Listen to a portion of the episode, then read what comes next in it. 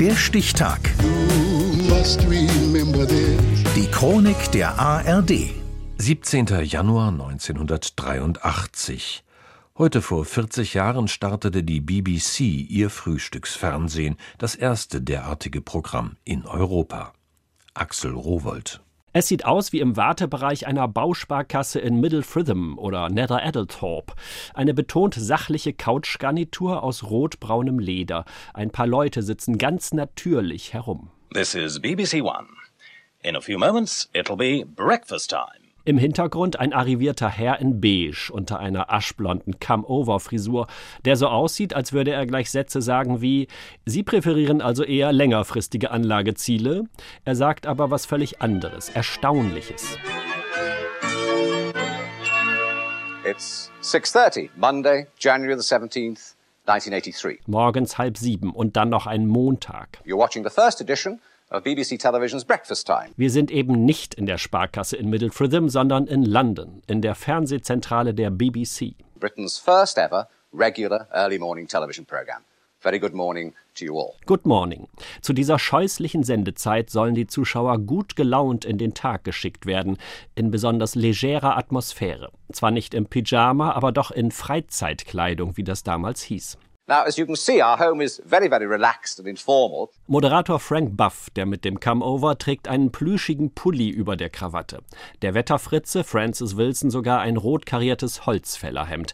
Und er verspricht bestes englisches Wetter, also einen düsteren, wolkenverhangenen Tag. Well, it's rather gloomy, rather monotonous. I'm afraid I don't have much of a good tale to start with. It's a rather cloudy day everywhere. Neben der Sitzgruppe Tische. Auf dem einen dampfender Kaffee. Wirklich, kein Tee. An dem anderen Debbie Riggs, die nicht dampft, sondern durchaus passabel gekleidet die Nachrichten vorliest. Jawohl, vorliest. Keine Bilder, geschweige denn Filme. Einfach Text. Good morning. Our first look at Monday's main stories. A Boeing 727 of Turkish Airlines. Flugzeugabsturz in Ankara, Debatte um Ausrüstung der Polizei, Streik der Wasserbetriebe. Das sind die Schlagzeilen dieses ersten Frühstücks-TV-Tages. Und die ganz natürlichen Leute in der sachlichen Sitzgruppe, sämtlich Fernsehkollegen, teils aus dem Mutterland des Frühstücksfernsehens, also logisch aus den USA. I really believe begins a new kind of television.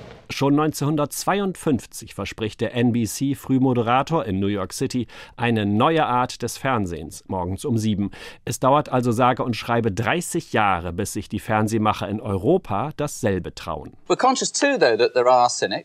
sind uns bewusst, dass es Leute gibt, die denken, Fernsehen am Vormittag, das sei dekadent und sündig. Aber das ist es nicht. Auf der BBC-Couch verteidigt man das nassforsche Fernseh-Frühstücksformat vehement und lässt sich von erfahrenen Früh-TV-Kollegen aus aller Welt Mut zusprechen. Good morning from NHK Tokyo. Congratulations, BBC Breakfast Time. We hope everybody watching this program. Yes, everybody. Jedenfalls doch so viele, dass die sündige Sendung zum Erfolg wird und heutzutage eine Selbstverständlichkeit ist. Auch in Deutschland übrigens. Da dauert es allerdings nochmal vier Jahre, bis das Privatfernsehen RTL die erste Morningshow startet. Einen wunderschönen guten Morgen. Pionier in Europa aber ist einmal mehr die BBC. Sie strahlt ihre erste Breakfast Time am 17. Januar 1983 aus. Heute vor 40 Jahren.